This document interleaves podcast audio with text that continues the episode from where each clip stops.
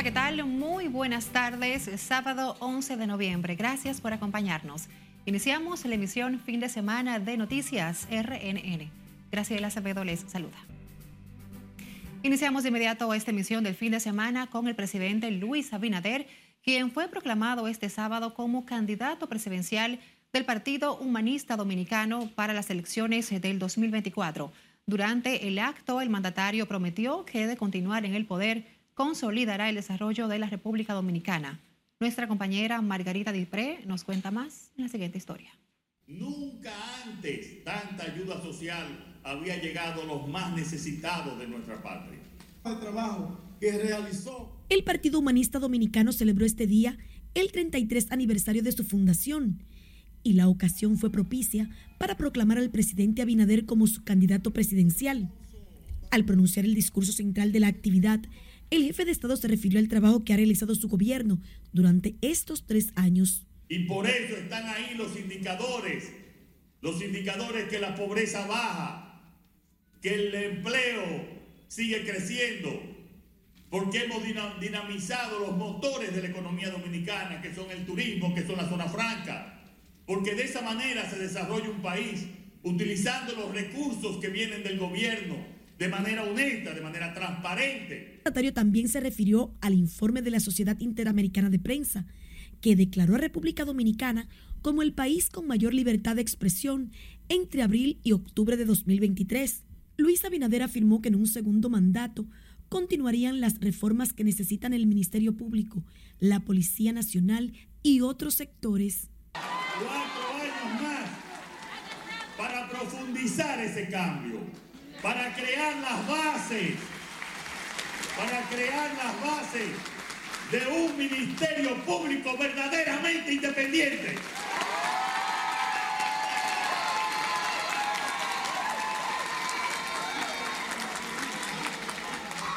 Para terminar la reforma de la policía.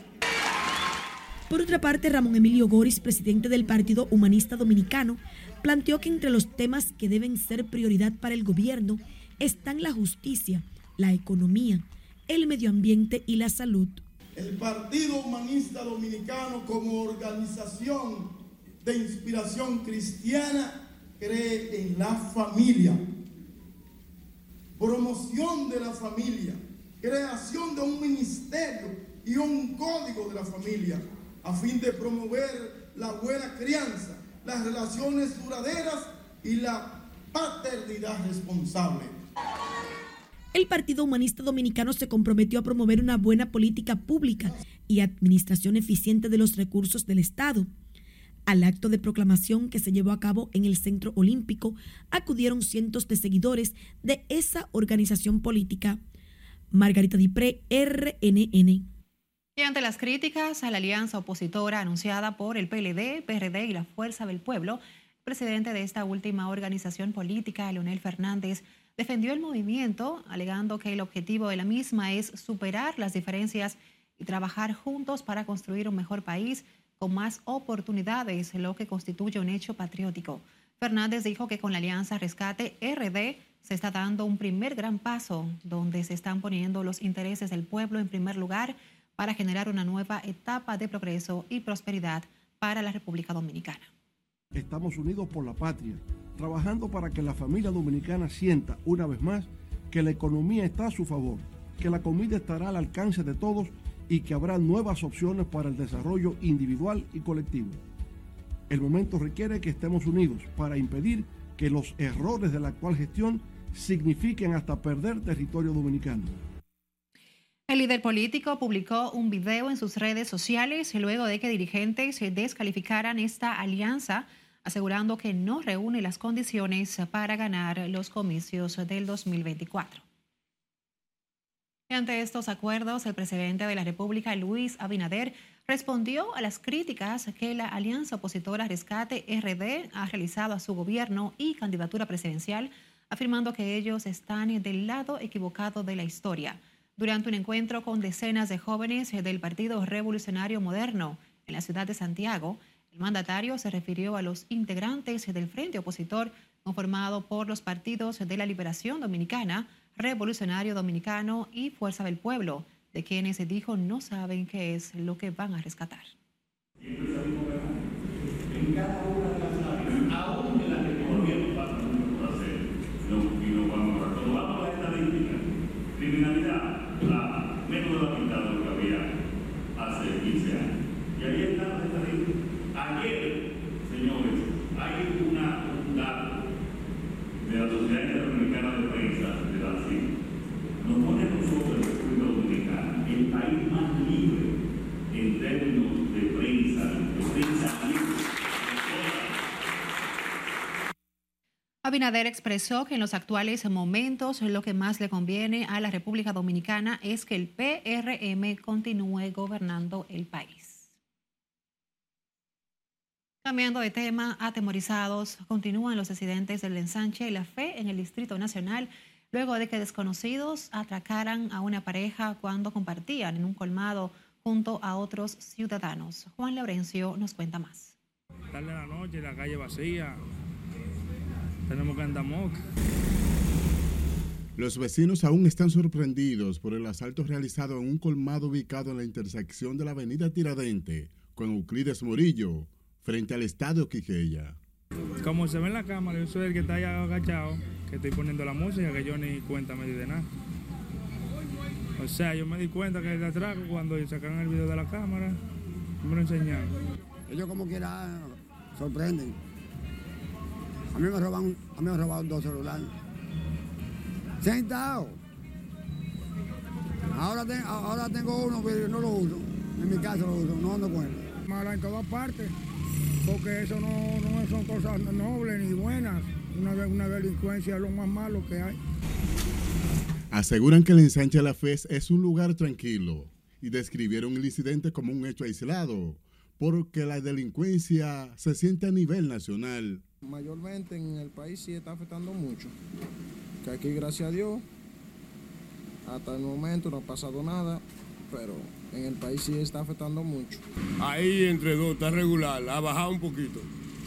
La pareja de esposos llevaba tres días en Santo Domingo y compartían dicho negocio en horas de la noche, cuando fueron sorprendidos por dos desconocidos que les quitaron cuatro cadenas de oro. Bueno, yo tengo muchos años en esta zona y realmente nunca había visto un atraco o algo así. O sea, por aquí es- no es que patrulla mucho la policía, pero quizá por ser una avenida eh, que hay muchos vehículos transitando, no se ve mucho eso de atraco. Esto por aquí es una zona tranquila, lo que pasa es que los delincuentes andan por todas partes. Andan por todas partes, lamentablemente. Eso de, atraco de estos días nunca había pasado. ¿Qué le digo? Ellos siempre pasan, porque los delincuentes andan buscándose su Navidad en estos días. Entonces aquí ya la Navidad está ahí. Suben de otro lado para acá, atracar. De acuerdo con versiones de los lugareños, las víctimas son un vendedor de taquillas en el Estadio Cibao y su esposa que recientemente había llegado a República Dominicana desde los Estados Unidos. Juan Laurencio, RNN. En los últimos días, los accidentes de tránsito se han incrementado en la intersección de la avenida Luperón, esquina Caonabo, en esta capital. La mayoría de los casos son atribuidos a las imprudencias de los conductores. Margarita Dipré nos dice más en la siguiente historia. Por ejemplo, yo cruzo en rojo, por entonces le provoco el accidente al que va en su, en su, en su luz. En los últimos años, las estadísticas por accidentes de tránsito en la República Dominicana han aumentado de forma alarmante y a pesar de esos altos índices que se registran, no se toman las medidas pertinentes para enfrentar esta problemática. En los últimos días se han reportado varios accidentes de tránsito en la intersección de la avenida Luperón, esquina Caonabo. Porque se supone que si está rojo, no se puede pasar. De lo contrario, ya si cruza en rojo, ya es, eh, es indiscutible de que va a pasar algo, tanto con él como puede ser con otro. Incluso los tapones que se arman son increíbles. Entonces la gente quiere todo meterse al mismo tiempo. Entonces no le dan paso al otro. Todavía el semáforo cambia y quieren seguir, seguir, seguir. En muchas ocasiones los accidentes se producen porque los ciudadanos no respetan las señales de tránsito. Un equipo de noticias RNN estuvo en la zona y se pudo constatar que en todas las ocasiones en que el semáforo cambiaba rojo, los vehículos pesados, livianos y motoconchos continuaban su marcha sin tomar en cuenta que podían provocar un accidente. Jocelyn Marcelus dice que mientras no se respete la luz roja del semáforo, los accidentes no van a acabar. Hay que cruzar el semáforo cuando la luz es, eh, es verde. No puede cruzar con la, con la, con la luz roja, pero a un, multa y también, también está muy peligroso también. Quienes residen en los alrededores entienden que los conductores deben aportar su granito de arena para que junto con las autoridades se pueda mejorar la calidad del tránsito y que la República Dominicana cuente con un sistema más ordenado y eficiente y de esta forma puedan bajar las cifras de accidentes y con ello las muertes y heridos por esta causa. Margarita Dipré, RNN. Escuche bien, un autobús se incendió la mañana de este sábado en la avenida 27 de febrero próximo a la Núñez de Cáceres, en el Distrito Nacional, sin que hasta el momento se haya reportado personas heridas. El conductor del vehículo, Gerardo Ramírez, narró que tras percatarse del incendio, cuyo origen es investigado, logró estacionarse, permitiendo que todos los pasajeros salieran del autobús. Al lugar se presentaron varias unidades del Sistema de Atención Emergencias 911, dos unidades del Cuerpo de Bomberos del Distrito Nacional, así como unidades de la Policía Nacional y la Dirección General de Seguridad, Tránsito y Transporte Terrestre DGCET. Se desconocen cuáles fueron las causas que provocaron el fuego en el vehículo de transporte privado.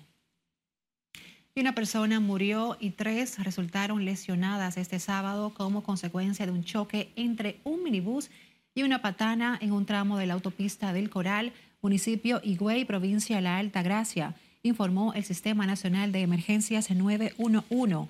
Dos de los lesionados requirieron asistencia hospitalaria, de acuerdo con el informe de la entidad que coordinó la asistencia junto a una unidad de bomberos del municipio de Higüey, una de la Dirección General de Seguridad de Tránsito Terrestre, DGCET, y una del Ministerio de Obras Públicas.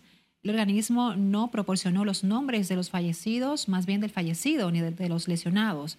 Más de 2.900 personas murieron en el 2022 en accidentes de tránsito en el país, según estadísticas, lo que supone una de las tasas de mortalidad en carreteras más altas del mundo, de acuerdo con datos del Instituto Nacional de Tránsito y Transporte Terrestre, Intrant.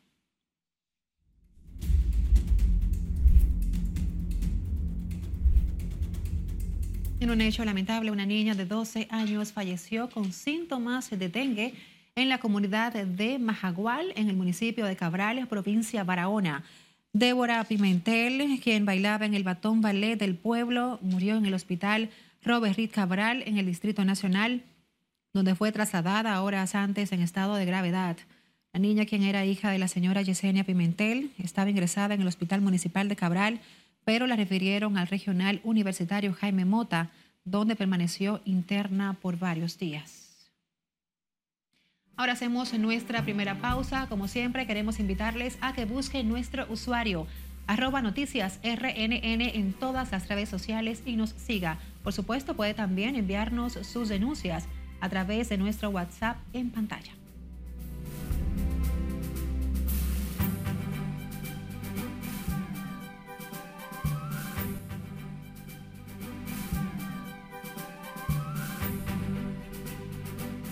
Gracias por seguir con nosotros. Ahora es tiempo de conocer las noticias más importantes en el plano internacional. Veamos el resumen que nos preparó nuestra compañera Lorena Félix. Las autoridades españolas dan por desmantelada una banda acusada de introducir cocaína desde América Latina para ser procesada en España por un grupo de colombianos tras una operación con ocho detenidos. Según informó este sábado la Guardia Civil, en la operación conjunta con la Policía Española fueron detenidos siete hombres y una mujer con edades entre 20 y 55 años, la mayoría con antecedentes por tráfico de drogas. La Oficina Meteorológica de Islandia alertó sobre una posible erupción en los próximos días debido a los sismos registrados este viernes. Las autoridades islandesas declararon el estado de emergencia en la península de Cape en el suroeste del país. por la tarde del viernes 10 de noviembre, la isla registró dos sismos, el más fuerte de los cuales con una magnitud de 5.2, según las primeras evaluaciones de la OMI. Se sintieron hasta la capital de Reykjavik, a unos 40 kilómetros de distancia, en gran parte de la costa sur del país. El gobierno australiano anunció este sábado que un incidente de ciberseguridad importante estaba afectando varios puertos del país operados por el grupo DP World Australia. El gobierno está coordinando la respuesta a un incidente de ciberseguridad importante que afecta a varios puertos australianos y está trabajando con el operador para evaluar el impacto, indicó la ministra australiana del Interior, Clare O'Neill, en la red social X, antes conocida como Twitter. Desde hace un siglo, Venezuela y Guyana disputan una región fronteriza al borde del Atlántico y rica en recursos naturales. La disputa por esta zona petrolífera ha provocado un aumento de las tensiones diplomáticas y aunque la Corte Internacional de Justicia está encargada de llevar el caso, Venezuela pide a la Organización de las Naciones Unidas de retomar sus responsabilidades en las negociaciones, institución intermediaria en el conflicto durante años. El presidente de Egipto, Abdel Fattah al-Sisi, pidió este sábado una investigación internacional de toda acción que ha violado el derecho internacional por parte de Israel en la franja de Gaza, donde un poco más de un mes han muerto más de 11.000 personas como resultado de los bombardeos israelíes. Al-Sisi lanzó este llamamiento durante la celebración de una cumbre de emergencia celebrada hoy en Arabia Saudí en la presencia de decenas de jefes de Estado de países árabes y naciones de mayoría musulmana para abordar cómo poner fin a la guerra en Gaza. El presidente ucraniano Zelensky considera que se puede encontrar una salida a todas las crisis globales si el planeta se convierte en un planeta de perros. Así lo informó este miércoles en un discurso ante la conferencia Reuters Next a través de un enlace de video. Mi esposa está con niños y perros y siempre es divertido, dijo Zelensky al responder a una pregunta sobre qué es lo que todavía lo hace reír. A veces miro todas estas guerras o miro la crisis completa, la crisis de Medio Oriente. No se trata solo de Ucrania, sino de toda África y Oriente Medio. A veces miro todo esto y pienso que la mejor manera es que este planeta realmente se convierta en el planeta de los perros, dijo el presidente ucraniano. A veces no entiendo a la gente, de verdad no puedo entender, son solo locos locos, añadió Zelensky con una sonrisa en las internacionales para Noticias RNN, Lorenny Feliz. Tres meses de las autoridades de la Policía Nacional haber informado sobre la localización y detención de Francelis María Furcal Rodríguez en España, quien enfrenta acusación por la muerte de un comerciante chino en abril del 2022, aún no se ha materializado su repatriación a República Dominicana. La razón detrás de esta prolongada espera radica en la falta de una decisión definitiva por parte de los organismos jurisdiccionales de España respecto a su retorno al país, según informó el Departamento de Comunicaciones de la Procuraduría General de la República. La muerte del comerciante chino, identificado como Shen Xiongxi, se registró en una ferretería del ensanche Luperón, en el Distrito Nacional, en medio de una trifulca entre ambos. Un video que se hizo viral captó el momento exacto en que la mujer atacó con un arma blanca al extranjero luego de que éste la agrediera. La Policía Nacional informó este sábado que fueron apresadas a tres personas con relación al cadáver encontrado el día de ayer en el aeropuerto María Montes de Barahona, el cual presentaba varios impactos de bala. Se trata del nombrado Ricardo Mesa y los hermanos Billy Enrique y Manuel Batista Ferrera, los cuales están siendo señalados como los presuntos responsables de la muerte del hoy occiso, identificado como Eddie Ferreras Medina, de 39 años, quien falleció a consecuencia de herida por arma de fuego. Se informó que los detenidos serán puestos a disposición del Ministerio Público para los fines legales correspondientes. El Ministerio Público solicitó este sábado 18 meses de prisión preventiva para 16 personas que son acusadas de integrar una red dedicada a la falsificación de documentos que eran vendidos a dominicanos y extranjeros y que fue desmantelada esta semana en Santiago. La organización fue desarticulada en el marco de la denominada Operación Calibrí, puesta en marcha por el Ministerio Público y la Policía Nacional en coordinación con la Junta Central Electoral. Salió la investigación que tiene más o aproximadamente un año trabajándose con un grupo de personas que se dedican a falsificar acta de nacimiento, a falsificar cédula de identidad. Eh, también los allanamientos nos hemos dado cuenta que fabrican eh, títulos de propiedad, fabrican eh, licencias de conducir, documentos del Ministerio de Interior y Policía. La estructura se dedicaba a la falsificación de licencias de conducir, licencias para el porte y tenencia de armas de fuego, diplomas de bachillerato, actas de bautismo, matrimonio y hasta actas de defunción. El servicio de agua potable en el ensanche Kennedy en el Distrito Nacional solo llega dos veces a la semana y los moradores de este sector tienen que vivir momentos difíciles al momento de realizar sus actividades diarias. Nuestra compañera Margarita Dipré nos cuenta. Es muy difícil porque tenemos que ir a la planta de gas para poder consumir un poco de agua o comprar botellones. A pesar de que el ensanche Kennedy es uno de los sectores que geográficamente está ubicado en el centro de la capital, el servicio de agua potable que reciben es deplorable. El agua solo les llega dos veces a la semana, situación que complica el quehacer cotidiano. El que quiere lavar, que trabaja, ¿de qué manera lo hace? Entonces, martes, miércoles, jueves y viernes, el que solamente tenga, el que tenga un, ¿cómo se llama? Eh, un tanque de agua y que en la casa vivan más de cinco personas. Es difícil lavar, cocinar eh, para el baño, para la limpieza del hogar. Es muy difícil. La mayoría de las viviendas han instalado sus tinacos para sobrellevar la difícil situación, mientras que otros tienen que tener sus tanques. Nosotros llenamos tanque de agua, yo tengo un tanque de agua para llenar uno en el baño uno en el baño y en la cocina apilo agua también, una cubeta, olla y demás. Coger y apilamos agua en tanque y hasta que vuelva. Eddie Ortiz, propietario de este colmado, expresó que la situación se complica a tal punto que tienen que comprar agua para tener las instalaciones en condiciones aptas. Mira, yo tengo que buscar agua para la bomba porque no hay. Dime. O nadie la busca porque si no lo vamos a buscar, perdemos venta porque los clientes vienen a tomar, no hayan de hacer sus unidades. Hay que hacerlo obligado. Los moradores del ensanche Kennedy hacen un llamado a la CAST para que le busque una solución a esta problemática y vuelvan a enviarles el servicio de agua cinco veces a la semana como lo hacían anteriormente. Margarita Dipré, RNN.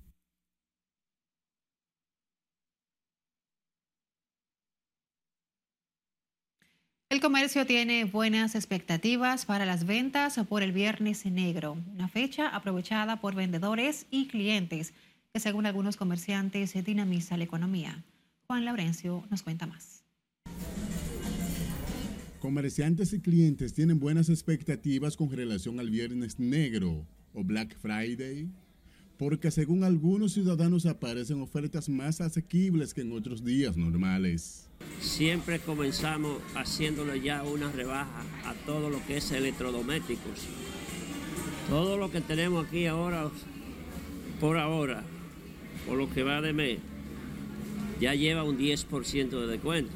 Muebles, comedores, juegos de aposento y todos, todo lo que es para hogar. Yo particularmente veo que eh, hay muchos especiales en todas las tiendas. Por ejemplo, en esta misma tienda hay artículos que están dentro del presupuesto de nosotros que somos parte del pueblo. Es que las personas aprovechan los especiales para comprar artículos del hogar o prenda de vestir por presuntos descuentos en dichas mercancías. Yo no le veo el cambio a nada. Yo cada rato entro aquí y le veo los mismos precios. Bueno, si bajan después que va a ser la fecha o del, antes del 30, puede ser. Pero por ahora veo los mismos precios. Hasta ahora mismo yo lo que ando es comprando un microondas y el precio lo veo un poquito aceptable. Y nada, eh, me lo llevo, el microondas. El viernes negro inicia y se extiende por todo el mes de noviembre en algunos centros comerciales del país y aunque tiene su origen en Estados Unidos en la pasada década de los 60, ha sido adoptada en gran parte de América Latina y el Caribe, incluida la República Dominicana. Juan Laurencio, RNN. Volvemos a pausar. Les invitamos a que mantenga la sintonía con Noticias RNN emisión fin de semana.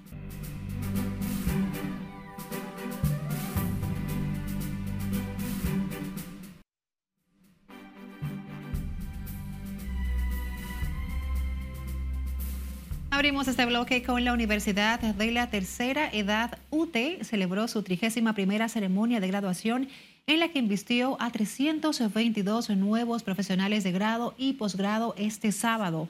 Durante el acto, la rectora Altagracia Núñez Batista destacó los aportes de esa casa de altos estudios, por lo que se siente orgullosa de entregar nuevos egresados a la sociedad dominicana. La ceremonia tuvo como orador principal a Ricardo de los Santos, presidente del Senado de la República, quien es egresado de la licenciatura en Administración de Empresas de ese centro universitario.